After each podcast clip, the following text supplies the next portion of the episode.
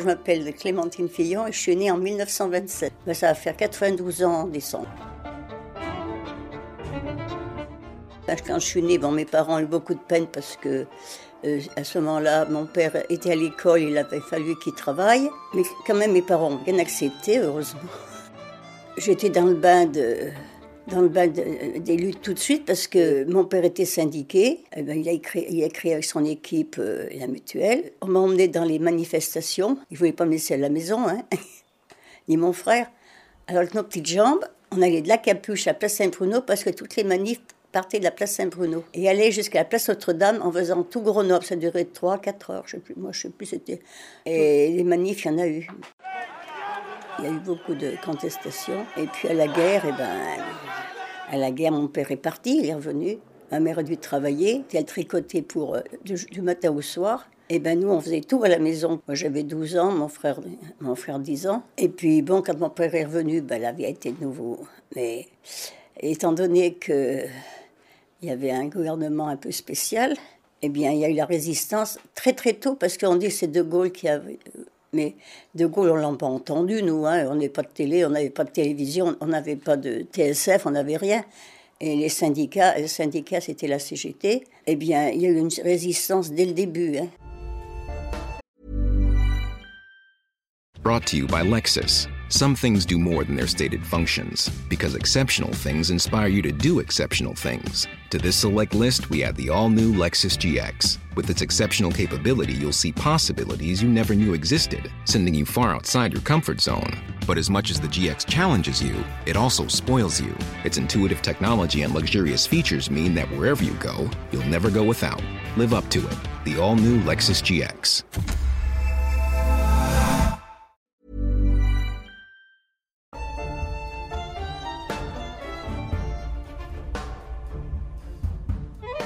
C'était mon père qui était la résistance, mais euh, avec ma maman et mon frère, moi j'ai toujours été les petites mains de mon père.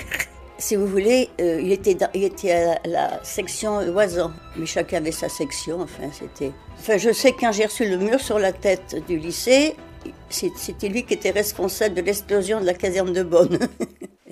je sais pas, c'était un matin à 8h du, à 8h15 du matin. Pour une fois, j'ai appris ma leçon d'histoire.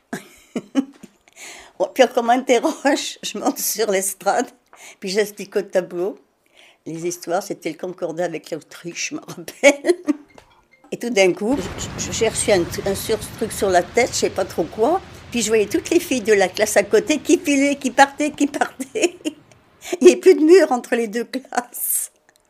Moi, j'étais là, je regardais. Je comprenais pas bien. Puis finalement, bah, c'était la, caserne de Bonne qui avait des, armes. Il y avait des armes, donc le maquis avait fait sauter la caserne de Bonne. Et bon, bah, il y a eu quand même euh, des gens qui. Et le lycée était pourtant loin. Bah, ça s'appelait à ce moment le lycée départemental de jeunes filles de l'Isère. On n'a pas le temps d'avoir peur, et puis c'est comme ça, quoi. C'était la vie. Et puis tous les jours, on savait jamais, on, savait, on savait jamais si on allait vivre le lendemain. Hein on le savait. On était, quand on est avec les enfants, ben, les enfants, ils sont très conscients de ce qui se passe. Encore une fois, ils étaient inconscients. Non, non, non, les enfants sont très conscients de, ce qui se passe. Pendant la guerre aussi, on avec mon frère, chacun son tour, on allait chercher les, tickets d'alimentation, parce que je ne sais pas si vous savez, mais on avait des tickets d'alimentation pendant la guerre. Et on n'avait pas beaucoup de pain, on avait deux tranches de pain par jour. Charbon non plus beaucoup, alors il y a des jours, il ne chauffait pas. Euh, mais c'était. Ben oui, il faisait froid, on avait faim, euh, c'est tout. Et ma marraine et mon tonton, ils, ils allaient en Bourgogne l'été. Enfin, ils étaient en Bourgogne, ils, étaient partis là-bas. Et quand j'arrivais, je prenais 5 kilos en 15 jours. Puis après, j'ai reperdu en un mois quand je revenais. à Grenoble, dans les fonctionnaires, il y avait quand même des gens qui, eh ben, à leurs risques et périls, hein, qui tamponnaient des, vraies cartes avec des faux noms. Il y avait des tas. D'abord, il y avait les résistants qu'il fallait qu'il y ait plusieurs, qu'il ait plusieurs identités pour, euh, pour pouvoir passer entre les mains du filet. Il y avait tous les juifs. Il y avait les communistes qui étaient visés. Et des fois, ils étaient à la fois juifs et communistes, qui n'arrangeaient pas les choses. Déjà avant la guerre, mon grand-oncle était président de la Ligue des droits de l'homme et recevait les immigrés qui fuyaient Hitler de tous les pays, y compris d'Allemagne. Et des gens qui arrivaient avec rien. Moi, les frontières, ça m'a toujours embêté, les frontières, parce que, vous savez, avant la guerre, mon tonton recevait des gens de, toute l'Europe. C'était des gens, ben, ils étaient comme nous, quoi. Enfin, ils étaient, si, ils n'étaient pas comme nous, les pauvres, ils étaient menacés de mort. Il y en avait qui échappaient de, justesse. Il y a eu les Chiliens qui ont ce machin, il y a eu les Espagnols, enfin, avant la guerre, il y a eu les Espagnols, enfin. Euh, je sais pas, moi, les frontières, euh, s'il n'y avait pas de frontières, il y aurait moins de problèmes. Ben, un jour, euh, à 7 h du matin, on entend frapper très fortement à la porte. On, va, on, se levait tous, on était en train de se lever, et on est encore en chemise de nuit. Et mon père va ouvrir. C'était la gendarmerie nationale allemande. Il cherchait un résistant qui avait été dénoncé euh, et qui était venu voir sa famille. Heureusement, ils l'ont pas eu. Mais ils en profitaient pour faire, euh, pour, visiter tous les appartements de la Capuche parce qu'ils savaient que plus ou moins qu'il y avait aussi un nid là-bas, un nid de résistance. Alors, euh, bah, les, gendarmes euh, en, en, tenue militaire kaki, hein, avec leur euh, fusil mitrailleur, enfin, il commençait à lever mon matelas. Heureusement, mon père était comptable à la mairie de Grenoble et il faisait la comptabilité du théâtre. Et les Allemands euh, allaient au théâtre, ils avaient du théâtre pour eux. Donc mon père était obligé d'aller faire cette comptabilité. Il avait une carte rayée bleu, blanc, rouge. Et moi, je croyais que c'était parce que les Allemands aimaient bien le théâtre, mais en réalité, après, je me suis dit, c'est parce que sa carte ressemblait à une carte de miliciens. Les miliciens, c'est ceux qui, qui collaboraient. Et alors, du coup, il y a eu un coup de sifflet. Il y, a, il y avait un, un, gendarme qui commençait à lever mon matelas. Le matelas est retombé à une seconde, même pas un quart de seconde près. Il découvrait que dessous, il y avait des, des journaux clandestins. Il y avait des journaux combat et le travailleur alpin. Eh bien, grâce à la carte de mon père et bleu, blanc, rouge, le travailleur alpin et combat n'ont pas été découverts. S'ils avaient découvert tout ce qu'il y avait dans les placards et sous les matelas, eh bien, on n'y coupait pas. Hein. C'était, c'était la déportation assurée, ou même, même avant déjà. Peut-être qu'on ne serait même pas arrivé.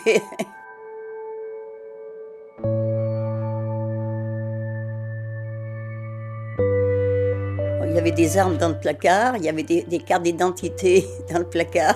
On n'a même pas peur parce que on attend que ça se passe. Puis on est bien content que ça, s'arrête. Puis après, ni mon père ni moi, on a su que mon frère n'était jamais allé à l'école ce jour-là. Mon père et moi, est allés lui travailler, moi à l'école, hein, lycée, comme si de rien n'était. On vivait là-dedans tout le temps, alors si on avait eu peur, on, n'aurait pas pu vivre, on serait devenu fou. On, était conscient, mais si on, avait peur, on ne faisait plus rien. Les libérations, ben déjà, on était bien content que ça se libère, tout ça. Et puis, quand il y a eu le droit de vote, tout ça, pour... j'étais, furieuse parce que j'avais pas 21 ans, c'était 21 ans la majorité. Je me disais, mais j'ai aidé mon père tout le temps j'ai pas le droit de vote. Ça, c'était pas bien.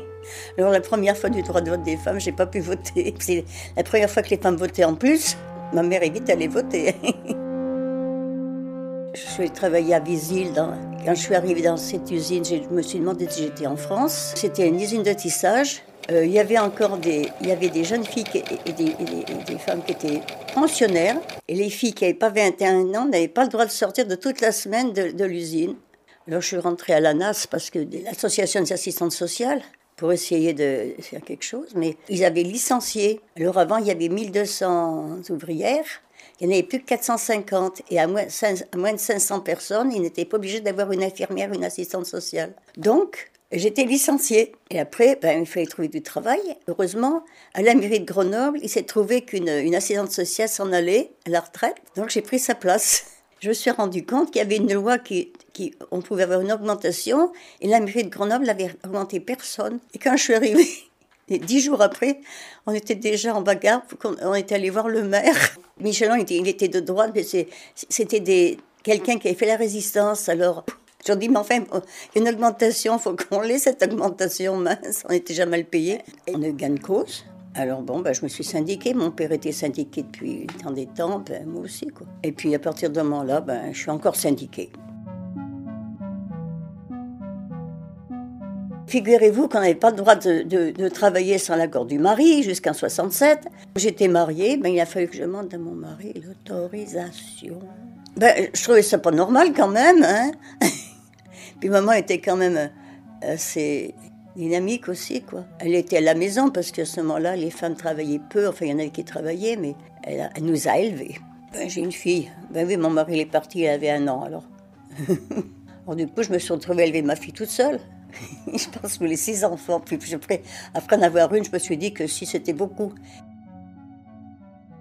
À la libération en 1944, je voulais euh, euh, chercher les auberges de jeunesse parce qu'avant la guerre, mon tonton était allé inaugurer des auberges jeunesse et puis j'étais sortie avec, euh, des jeunes juifs polonais qui étaient aux auberges de jeunesse et qui m'avaient emmené avec eux. C'était pacifiste, antimilitariste, internationaliste, filles et garçons égaux, mixité.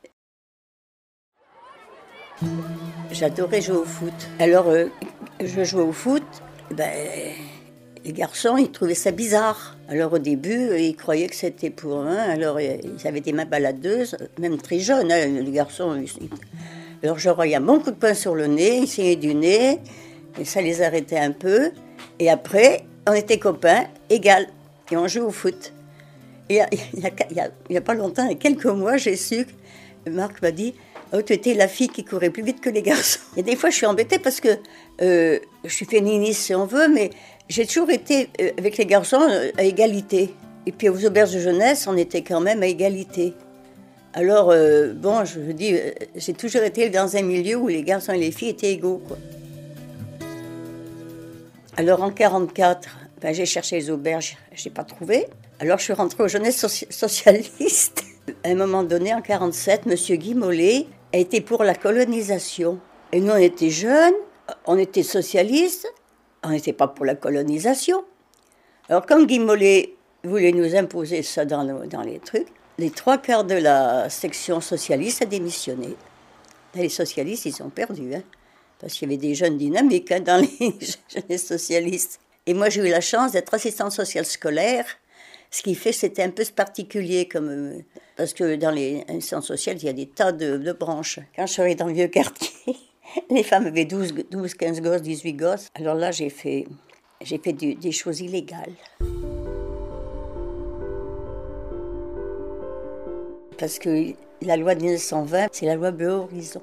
On l'appelait comme ça parce que les militaires étaient habillés en bleu horizon. La loi Bleu Horizon interdisait la contraception, l'éducation, l'information et l'avortement. D'ailleurs, pendant la guerre, Pétain a fait guillotiner une, sage-femme parce qu'elle faisait des. Comme disant, c'était une faiseuse d'ange. Elle était guillotinée, ça, paraît invraisemblable. pourtant, c'est, pas si vieux que ça. Hein J'expliquais aux femmes et aux, aux monsieur comment on n'avait pas d'enfants parce que eux, dans le vieux quartier, pour eux, c'était la famille. D'abord, il fallait avoir 12 enfants parce que quand ils seraient vieux, ils auraient un enfant par mois pour les héberger. Ça marchait comme ça. Hein. Et après, quand on leur expliquait qu'il y avait quand même dans la sécurité, les, retraites et tout, pendant un moment donné, une année, il n'y a presque pas eu de baptême. Parce que les, femmes avaient compris, ils avaient compris que les enfants, quand on avait déjà 10, c'est déjà pas mal. J'ai fait de l'éducation sexuelle dans les familles et à l'école. C'était interdit, surtout avec mon métier, c'était interdit encore plus.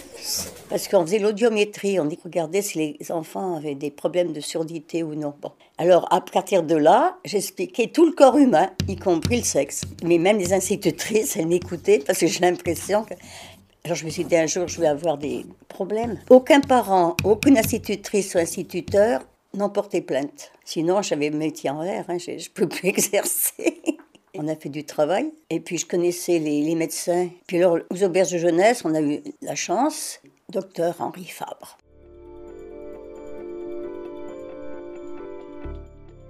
On l'a d'abord connu comme euh, interne, puis ensuite comme médecin. Il nous racontait ce qu'il voyait dans l'hôpital et, tout ce que les, atrocités que les femmes pouvaient vivre. Et c'est lui euh, qui a créé avec euh, la doctoresse Lagroix-Vallée de Paris, lui de Grenoble, de Paris, qui ont créé le planning familial. Le premier planning familial a eu lieu à Grenoble. Mais avant que le planning soit reconnu officiellement, enfin qu'il y ait la loi 75 et tout ça, et, eh ben, on en a fait des choses avant. Ben, par exemple, il y avait des avortements dans les cuisines avec les pompes à, vélo, enfin tout ça. Mais c'était suivi quand même, hein, il n'y a jamais eu de problème. Et je crois qu'il y a toute une génération qui a cru que tout était arrivé, tout était normal. Alors que maintenant, les très jeunes, ceux qui sont encore euh, scolarisés euh, soit en fac, soit au lycée, se rendent mieux compte qu'il y a des générations de 10 ans avant. Ils sont plus conscients des problèmes. C'est moi, c'est ce que je ressens quand je vais dans les manifs ou n'importe, qu'il y a tout un, un pan de, génération qui a oublié qu'il a fallu lutter pour obtenir. Après, il y avait très peu de gens qui, continuaient à lutter quand il y avait des manifestations pour la Sécu ou la mutuelle. Il n'y avait pas grand monde. Et donc, les gens qui étaient en haut, ils, voyaient hein, qu'il n'y avait pas beaucoup de monde. Alors, on a l'impression qu'on est hors du monde quand on n'a pas un ordinateur maintenant. Mais c'est pénible. Hein. c'est tout par mail maintenant. Si on n'a pas les mails, on est fichu. Alors, il y a des fois, je laisse l'ordinateur, je ne veux plus le voir. Mais en ce moment, j'étais en train de perdre mon optimisme. J'avais l'impression d'être assommée entre ce qui se passe euh, sur tous les plans et toujours en train d'essayer de, manifester, de machiner, de, de, se défendre contre des choses que avant on luttait pour améliorer, maintenant on lutte pour pas que ça se dégrade. C'est incroyable ça.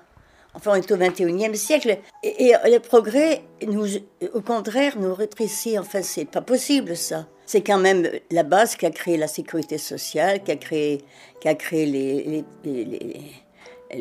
congés payés, qui a créé le droit du travail. C'est quand même. Et maintenant, c'est des gens en haut qui décident. Et puis alors, ils décident de, des lois, mais c'est toujours les autres qui payent. C'est pas ceux qui décident qui payent. Enfin, par exemple, pour les retraites, ils, ils accusaient, ils veulent faire des retraites bizarres, mais les caisses de retraite, c'était géré par les par la base, quoi. C'était l'argent des gens, des gens qui cotisaient. Et maintenant, on a l'impression que c'est un argent qui n'est pas à nous. Et euh, ils ne se rendent pas compte que les soi-disant régimes spéciaux, par exemple, c'est passé par obligation qu'on avait des régimes spéciaux. Si, si, on a des retraites, la CNRACL pour les fonctionnaires, c'est parce que euh, euh, la sécurité sociale ne nous prenait pas en charge. Donc on a créé des choses. Et maintenant, ce qu'on a créé, on nous dit qu'on est riche, qu'on veut nous prendre notre argent, mais c'est pas possible ça. On dit, on s'est battu pour qu'il y ait un peu plus de bien-être et tout, pour qu'il y ait un peu plus, qu'il y ait des libertés. Mais quand même, il y a beaucoup de choses qui ont évolué. Par exemple, avant, jamais un homme aurait poussé une poussette dans la rue. Jamais un homme serait allé chercher ses enfants à la crèche ou porter ses enfants à la crèche ou à l'école. Ça, c'est nouveau. Enfin, et ce qu'il faisait, il le faisait en douce parce que euh, on est traité d'hommes féminisés. Et la semaine de 35 heures, eh bien, ça a beaucoup amené pour l'égalité des hommes et des femmes, parce que les hommes ont enfin eu le temps de s'occuper des enfants. Parce que moi, je me rappelle quand je travaillais dans le vieux quartier, les, femmes, les hommes, c'était des maçons. Ils travaillaient 10, 10, 11 heures par jour. Le dimanche, j'étais tellement crevé qu'ils allaient faire un petit tour au café pour voir les copains, puis c'est la sieste.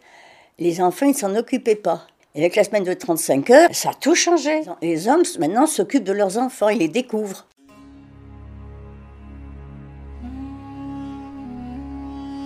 C'est fou ce que les femmes luttent dans, les, dans tous les pays. Les femmes kurdes, elles sont incroyables, ces femmes kurdes. On n'en parle pas. Elles ont fait la guerre, elles ont fait un, bataillon de femmes contre Daesh en, République soi-disant démocratique de Congo. Il y a 25 ans qu'on tue des femmes devant les hommes, qu'on les torture devant leur famille, pour avoir les mines qui sont dessous leur, leur terre. Et quand des gens changent leur téléphone de, comme ça, moi ça m'énerve parce que je me dis c'est des femmes qui sont qui ont été mutilées pour qu'on ait ça. au moins qu'on économise quoi. Et puis il y a des tas de choses comme ça. Dans les pays ça régresse, dans les pays ça il faut qu'ils se battent. Il y a des et puis euh, moi j'ai un petit fils qui est malade aussi. Et là aussi la psychiatrie n'évolue pas. Elle devrait évoluer, parce qu'il y a quand même des méthodes nouvelles, il y a des recherches. Mais on, est toujours avec des médicaments, des médicaments, des médicaments. Et puis, euh, j'ai des camarades qui ont des enfants autistes. Et l'autisme, on le, on le considère encore comme une maladie euh, mentale. Puis des tas de choses comme ça. On est en France, je me dis, mais je ne reconnais plus la France. Enfin, on était un pays d'avant-garde. Eh ben non. Euh, alors, on, vous dit que ben, il y a le progrès, il faut bien que ça avance, tant pis pour ceux qui restent, qui, restent de côté. Alors je me dis quand même, c'est pas normal ça. Il paraît qu'on est dans un quartier résidentiel, parce qu'on s'en fiche. C'était tous des, travailleurs qui avaient acheté ça. Et maintenant, c'est tous des, cadres qui achètent maintenant. Quand je sors le soir aux réunions, mais t'as pas peur de rentrer J'ai ben, euh, peur de quoi? Je prends le tram, il m'est jamais rien arrivé.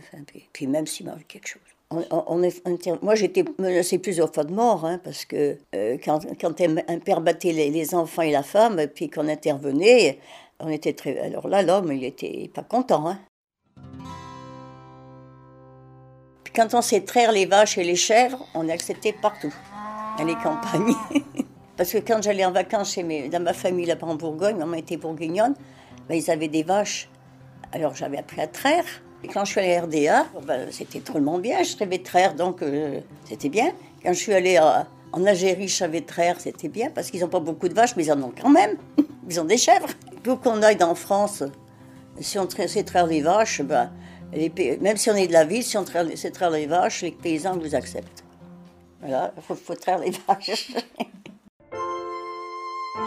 eh bien, soyez vous-même et ne vous laissez pas faire. Et puis, gardez votre liberté, mais sans faire du mal aux autres.